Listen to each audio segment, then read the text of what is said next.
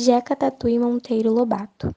Entre Jeca Tatu, criado por Monteiro Lobato em 1914, e a personagem Mazarop, levada às telas em 1959, muitas histórias podem ser recuperadas. No entanto, a história que ficou gravada no imaginário popular foi a do Jeca Tatuzinho, escrita em 1924 para ensinar nações de higiene e saneamento às crianças e adaptada em 1925 para compor o folheto publicado do biotipo Fontura. De acordo com a escritora Marisa Lajolo, a história de Jeca Tatu está diretamente ligada com a biografia de Monteiro Lobato, que herdou de seu avô a fazenda Buquirá, no Vale do Paraíba, em São Paulo, e se tornou um fazendeiro cheio de ideias contemporâneas. Das brigas e desentendimentos, escreveu uma carta para o jornal O Estado de São Paulo, em que cria uma figura desqualificada que vira a ser o Jeca Tatu para representar o caipira. Jeca Tatu passava os dias de cócoras pintando enormes cigarros de palha sem ânimo de fazer coisa alguma. Lá o mata coçar, tira palmitos, corta caixas de breja-uva, mas não tinha ideia de plantar um pé de couve atrás de casa. E assim ia vivendo. Dava pena de ver a miséria do casebre. Nem móveis, nem roupas, nem nada que significava comodidade.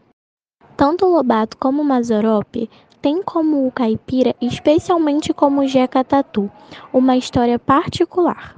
Luiz da Câmara Cascudo Luiz da Câmara Cascudo, ou simplesmente Câmara Cascudo, nasceu em Natal, Rio Grande do Norte, em 30 de dezembro de 1898. Apesar de ter nascido nessa cidade, Câmara Cascudo estudou em Recife, Pernambuco. Foi também no estado de Pernambuco que começou a desenvolver o interesse pelos mais diversos assuntos relacionados com a arte, desde a sua primeira obra, Alma Patrícia. Publicado em 1921, Cascudo demonstrou uma enorme capacidade de catalogar personagens históricos e seus respectivos sistemas de pensamento. Ainda na década de 1920, ele começou a se interessar por literatura e pelas tradições dos contos, lendas e narrativas populares, como as que eram impressas nos cordéis e vendidas nas feiras nordestinas. Em 1939, Câmara Cascudo publicou a obra Vaqueiros e Cantores, folclore poético do sertão do Pernambuco, Paraíba, Rio Grande do Norte e Ceará, sua primeira obra tipicamente folclorista.